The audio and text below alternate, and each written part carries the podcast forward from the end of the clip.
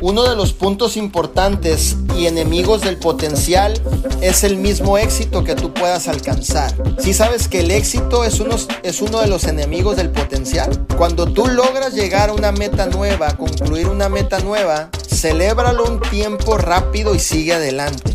No te quedes anclado en tu último éxito que tuviste, porque esa misma meta, ese mismo éxito sería obviamente un enemigo de tu potencial y de tu alcance.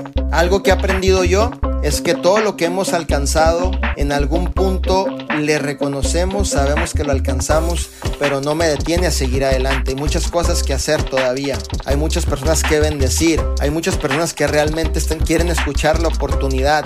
Y no me quedo anclado en el último éxito. Porque recuerda esto, tus jonrones de ayer no te garantizan tus victorias del mañana.